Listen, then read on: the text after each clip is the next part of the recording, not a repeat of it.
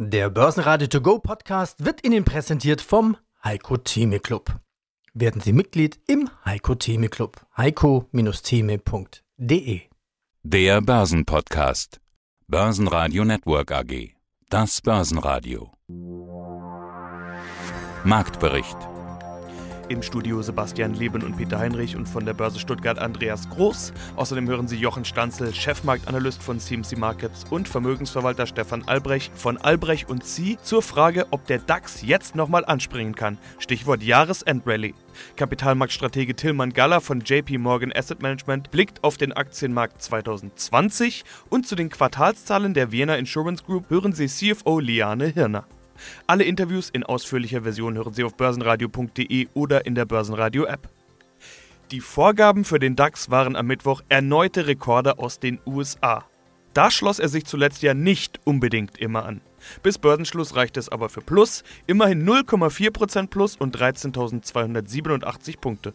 Zwischenzeitlich war auch die 13.300 wieder überschritten. Es bleibt aber weiterhin eher gemächlich am Tag vor Thanksgiving, wo eher ruhiger Handel zu erwarten ist. Auslöser von den guten Vorgaben aus Amerika war wieder einmal der amerikanische Präsident Donald Trump. Er hat äh, so ein bisschen den Gynäkologen oder Geburtshelfer gegeben. Er sagte, wir liegen in den letzten Geburtswehen eines sehr wichtigen Abkommens. Die Gespräche laufen gut. Die Börsen in den USA, die sind wieder einmal auf Rekordhöhen dann gesprungen. Fernost, vor allem China, war da weitaus zögerlicher. Investoren trauen jetzt so diesem Thanksgiving-Braten noch nicht. Auch hierzulande waren die Anleger vorsichtig in den Handelstag gestartet. Kleines Plus, dann sogar ins Minus zurückgefallen. Und Thomas Metzger vom Bankhaus Bauer hier in Stuttgart erwarnt, ach, das haben wir doch alles schon so oft gehört, dass man kurz vor der Einigung steht im Handelsstreit und das ist aber wirklich nicht geliefert worden. Insofern bleiben die Anleger weiter misstrauisch jetzt.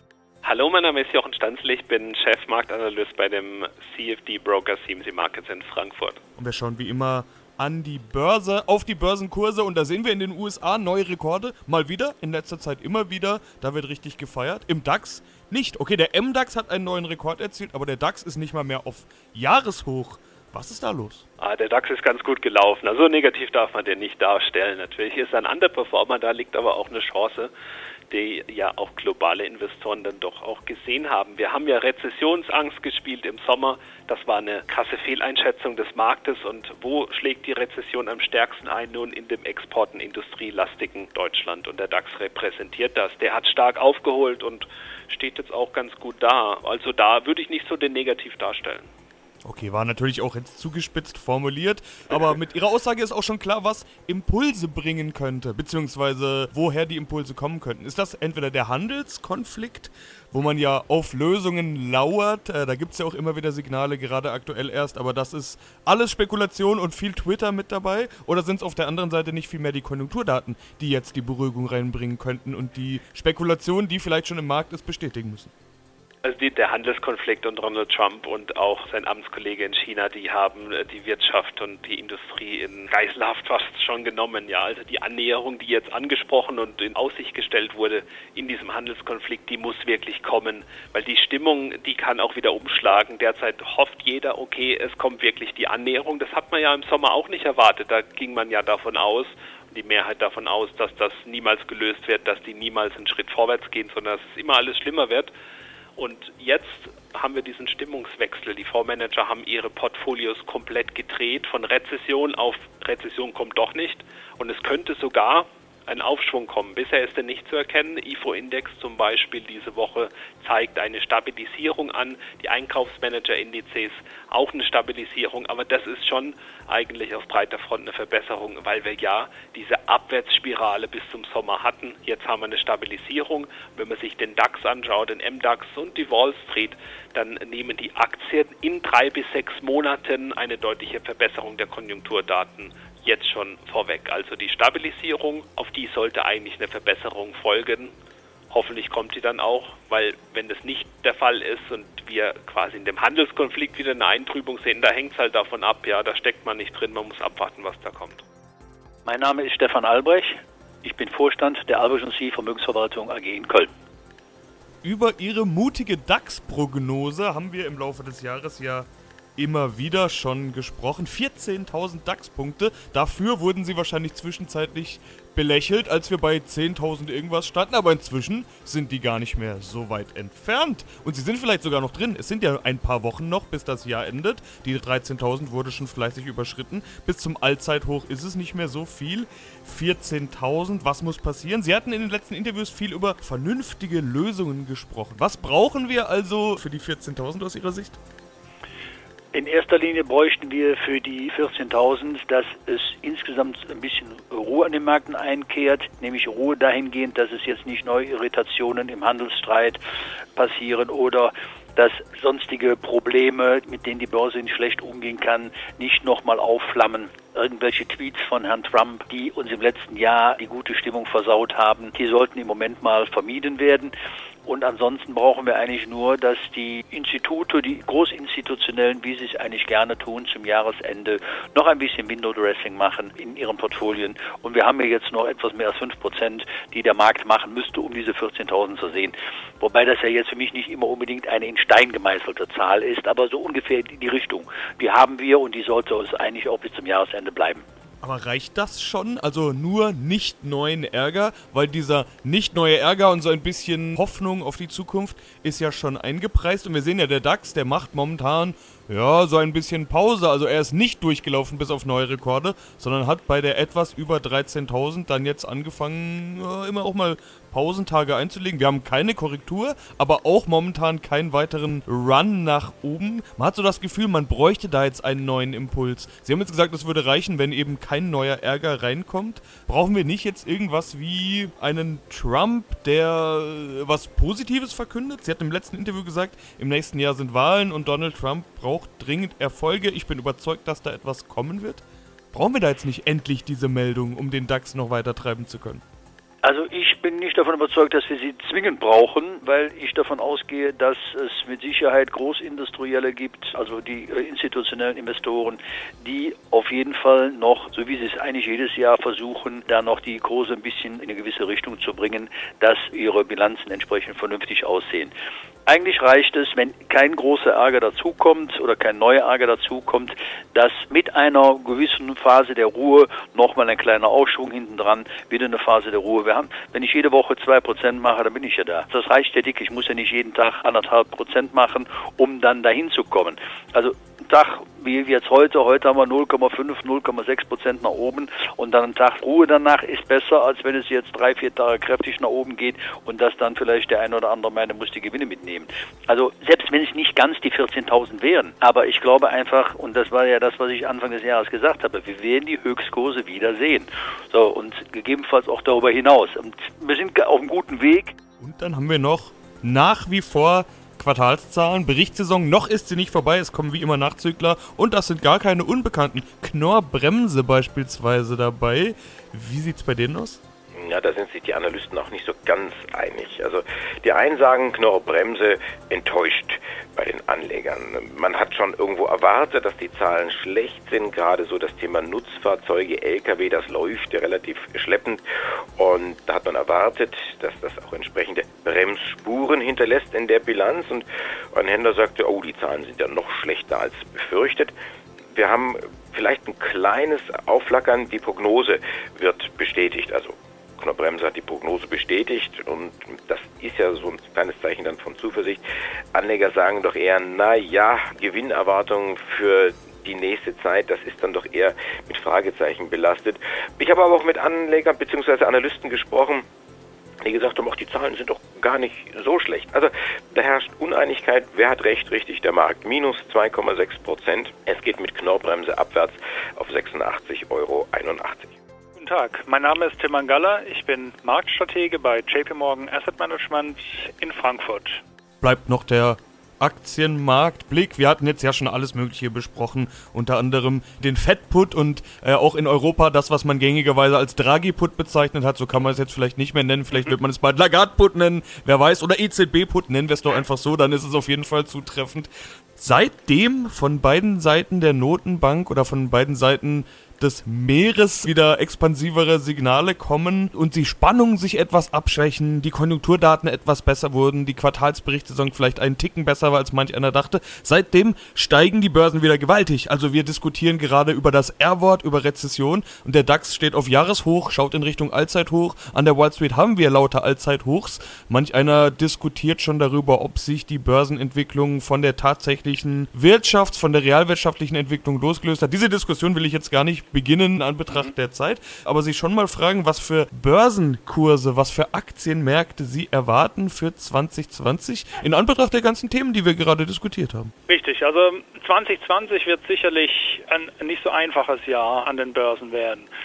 Das hat mit den, sicherlich mit den auch vorhin aufgelisteten auch politischen Unsicherheiten zu tun. Auch da vielleicht eine interessante Analogie, auch nach so unseren Erfahrungen ist das Wahljahr meistens auch für die Aktienmärkte durchaus ein äh, oftmals volatileres Jahr. Aber für uns ist es momentan eine Situation, wo wir versuchen, mit äh, gerade auch was die Aktien Rentenallokation betrifft, relativ balanciert in das Jahr 2020 zu gehen weil wir durchaus es immer noch die Möglichkeit gibt, dass wir eine positive Entwicklung in 2020 bekommen von der Konjunkturseite. Das heißt, wenn die Politik liefert, wenn es Entspannung im Handel gibt, wenn Brexit-Unsicherheit verschwindet, wenn entsprechend auch fiskalisch die richtigen Weichen gestellt werden, dann kann sich dieser vielleicht jetzt auch künstlich geschaffene kurzfristige Aufwärtstrend, den wir erwarten in den kommenden Monaten, durchaus auch verstetigen. Und das wäre dann auch zum Beispiel für die Unternehmensgewinne und für die Unternehmensgewinnsituation hilfreich. Weil momentan sieht man durchaus ganz klare spätzyklische Tendenzen bei den Unternehmensgewinnen. Die Dynamik lässt nach, das Umsatzwachstum wird schwächer aufgrund auch des, des Spätzykluses der Kostendruck nimmt zu.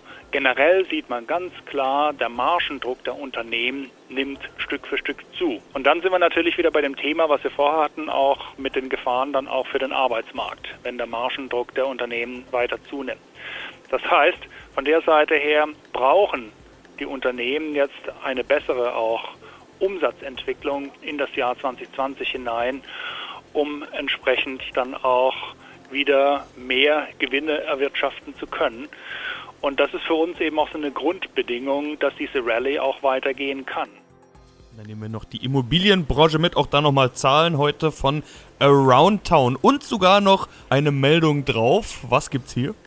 Es gibt zwei Meldungen, richtig, die bei Around Town sich derzeit bewertet werden müssen, muss ich mal sagen. Around Town, das ist ein Spezialist für Gewerbeimmobilien, Büroimmobilien. Die Nachricht des Tages, man wächst weiter. In den ersten neun Monaten hat man die Mieteinnahmen gesteigert, damit dann auch den Gewinn und gleichzeitig traut man sich jetzt auch auf Jahressicht mehr zu. Die Netto-Mieteinnahmen sind im Jahresvergleich geklettert um 22 Prozent. Das ist ein ordentlicher Schluck, sicherlich auch dank Zukäufe. Stehen jetzt bei 555 Millionen Euro. Operativ, also die Funds from Operation, das ist ja hier die wichtige Kerngröße bei den Immobilientiteln, steigt ebenfalls kräftig 25 Prozent rauf auf 371 Millionen. Was bleibt unterm Strich? 1,5 Milliarden, auch nicht schlecht, ein Plus von 6 Prozent. Diese Zahlen sind besser als erwartet und auch die Prognoseanhebung kommt äh, gut an. Das natürlich, und das ist die zweite Meldung, im Zuge der geplanten Fusion mit TLG Immobilien. Wenn diese Fusion dann durchgeht, dann entsteht hier wirklich Europas größter Anbieter von Gewerbeimmobilien und Büroimmobilien. Und noch ganz durch ist das, ist das nicht. Man erwartet da noch die entsprechenden Unterschriften. Aber auch die guten Zahlen von Around Town kommen gut an bei TLG. Die TLG-Aktie kostet 28,15 und das ist ein knackiges Plus von mehr als 3%. 3,1% geht drauf. Liane Hirner, Finanzvorstand der Vienna Insurance Group. Schweden, Norwegen, Dänemark und Finnland. In Stockholm, Oslo und Kopenhagen wird es Niederlassungen geben. Wann soll es losgehen und warum haben sich diese Länder herausgesucht? Also die Erweiterung unserer Geschäftstätigkeit in Nordeuropa ist bewusst passiert. Wir sind eben in die Länder Schweden, Norwegen, Dänemark und Finnland gegangen, um einerseits einen Mehrwert für unsere bereits bestehenden Kunden zu schaffen, aber andererseits auch, um lokale Firmenkunden als Neukunden dort zu gewinnen. Wir sind im Firmenkundengeschäft in dieser Region bereits tätig und betreuen Industriekunden im Versicherungsgeschäft. Wir insgesamt äh, wirtschaften wir im Firmengeschäft etwa eine Milliarde Euro an Prämienvolumen und wir sind damit nicht nur die klar die Nummer eins in Österreich, sondern auch einer der Top-Player in unseren CE-Märkten. Und wir betreuen insgesamt etwa Firmenkunden in 70 Ländern weltweit. Wir wollen jetzt unsere Kunden über die Niederlassungen in Nordeuropa in diesem für uns so wichtigen Geschäftssegment direkt vor Ort und damit noch effizienter betreuen. Und wir nutzen eben unsere lokale Präsenz, um hier ganz gezielt auch Industriekundengeschäft durch ein neues Geschäftspotenzial zu nutzen. Die nordeuropäischen Versicherungsmärkte sind insgesamt sehr profitabel. Sie sind gefestigte Märkte, wo wir im Großkundengeschäft auch in Zukunft unsere hohe Expertise verstärkt nutzen wollen. Äh, Habe ich das richtig verstanden? Sie haben jetzt schon eine Milliarde Prämienumsatz dort gemacht, ohne eine Niederlassung? Wie haben Sie dann das erreicht? Nein, insgesamt. Insgesamt. Insgesamt. In, in der ganzen Gruppe beträgt ja. äh, das Prämienvolumen rund eine Milliarde Euro. Also in, in, Nordeuropa haben wir gestartet, aber das ist noch ein, einen sehr geringen Umfang. Und, und welche Produkte möchten Sie dort dann erweitern? Das sind Produkte, die für unsere Firmenkunden äh, relevant sind, also Industrieversicherungsprodukte in, in, in diesem Segment. Und dann nehmen wir noch die Pharmabranche mit. Da sind ja die USA der wichtigste Markt, auch der größte Markt nach wie vor. Da haben die Pharmakonzerne aber ein Problem. Es gibt nämlich so etwas wie eine Suchtepidemie in den USA. Schmerzmittel zieht sich schon eine Zeit lang hin. Was gibt's hier Neues? Ja, das ist richtig will nochmal darauf eingehen, weil Sie sagen, zieht sich schon eine Weile hin. Das sind ja immer so Themen, die dann auch von Nachrichtenmagazinen recherchiert werden und man, man liest das dann oder mir geht so, ich lese das dann und denke, was ist denn da los bei den, bei den Amerikanern? Die, die schmeißen sich da Schmerzmittel ein und ich rede jetzt nicht von den, keine Ahnung, Aspirins, die, die, die ja schon seit ja, fast hunderten von Jahren nehmen, im Übermaß, teilweise auch um nicht nur Schmerzen zu lindern, auch um das Blut zu verdünnen und dem Herzinfarkt vorzubeugen. Das, das scheint in Amerika üblich zu sein, sondern es geht sogar noch eins weiter. Wirkliche Schmerzmittel, die man jetzt nicht mehr nur nimmt, um, keine Ahnung, Rückenschmerzen oder Kopfschmerzen zu behandeln, sondern man geht wohl weiter und kommt in den Medikamentenmissbrauch rein. Es geht um Schmerzmittel, die auf Opiatbasis hergestellt werden und Opiate, ich musste das auch nachlesen, ich wusste das gar nicht, haben eine sehr starke suchtfördernde Wirkung. Das heißt, da kommt man sehr schnell in so einen Teufelskreislauf rein. Also ich habe irgendwo einen Kopfweh, ich muss jetzt dagegen was tun. Ich nehme jetzt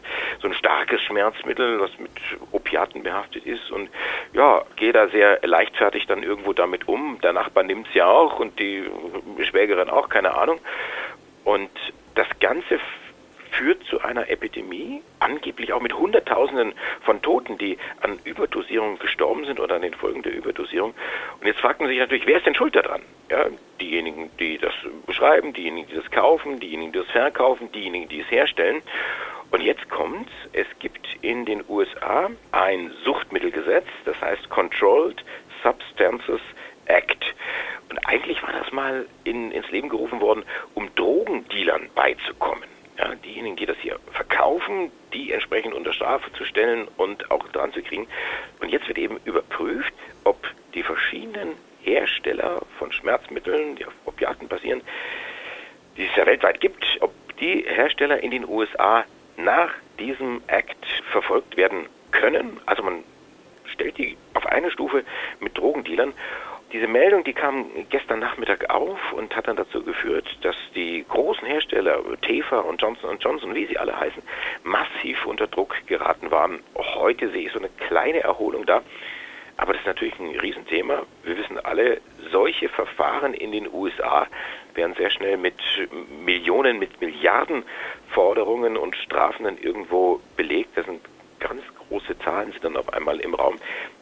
Man steht ja noch am Anfang der Ermittlungen. Aber der Markt hat da schon sehr, ich will mal sagen, schmerzempfindlich äh, reagiert. Es ist ein wildes Thema, es ist ein bitterböses Thema. Und wenn es dann Verletzte, wenn es dann Tote gibt, dann sucht die Strafverfolgung, die Staatsanwaltschaft dann auch entsprechende Schuldigen. Börsenradio Network AG Marktbericht Der Börsenradio To Go Podcast wurde Ihnen präsentiert vom Heiko Theme Club werden Sie Mitglied im Heiko Theme Club. heiko-theme.de